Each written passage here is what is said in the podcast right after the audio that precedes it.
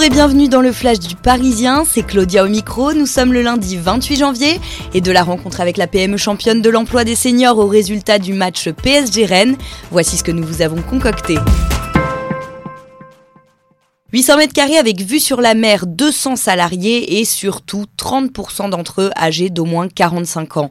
Dans cette PME qui vend des services après-vente ou opère du télémarketing, on n'hésite pas à embaucher des seniors. Philippe Gibon, le PDG, nous a ouvert les portes de son entreprise où nous avons rencontré Marie-Pierre, 62 ans et déjà 22 ans de service.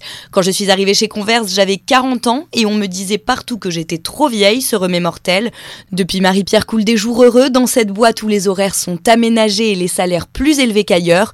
Une situation aujourd'hui exceptionnelle en France et c'est l'un des seuls points noirs dans les derniers chiffres du chômage révélés vendredi. Alors que chez les jeunes il recule enfin, celui des plus de 50 ans stagne et les seniors, eux, restent les mal-aimés du marché du travail. Combien de temps encore pour la limitation à 80 km heure C'est la question qu'on peut se poser alors qu'Emmanuel Macron s'est dit favorable à des aménagements sur cette mesure qui n'en finit pas d'être impopulaire. Selon nos informations, on pourrait donc permettre aux conseils départementaux de décider, tronçon par tronçon, s'ils veulent rester aux 80 km heure ou repasser aux 90. Un revirement qui techniquement ne posera aucune difficulté selon un élu local. On a conservé les vieux panneaux, il suffira de les replanter. Mais si cette mesure a été à l'origine de la dégradation de près de 60% des radars et que beaucoup d'analystes estiment aussi qu'elle a été l'un des détonateurs de la crise des Gilets jaunes, tout le monde ne veut pas forcément revenir dessus. Chantal Perrichon, par exemple, la présidente de la Ligue de lutte contre les violences routières, ne décolère pas.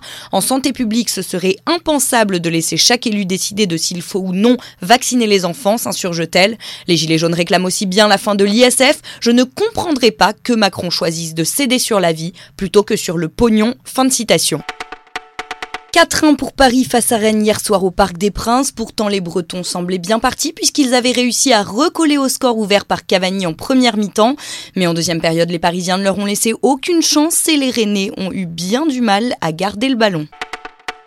Son hommage aux victimes du Bataclan s'est volatilisé.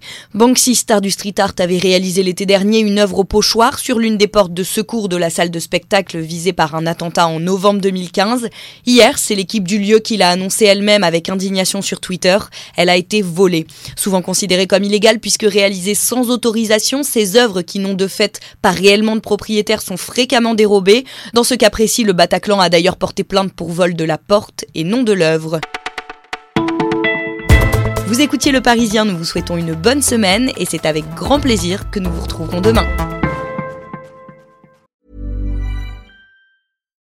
Hey, Drew Scott here, and I'm Jonathan Scott, reminding you that life's better with a home policy from American Family Insurance. They can help you get just the right protection at just the right price and help you save when you bundle home and auto. Kind of like Goldilocks and the Three Bears. It'll be just right for you. We love a custom build. American Family Insurance. Insure carefully, dream fearlessly. Get a quote and find an agent at amfam.com. Products not available in every state. Visit amfam.com to learn how discounts may apply to you. American Family Mutual Insurance Company SI and its operating company 6000 American Parkway, Madison, Wisconsin.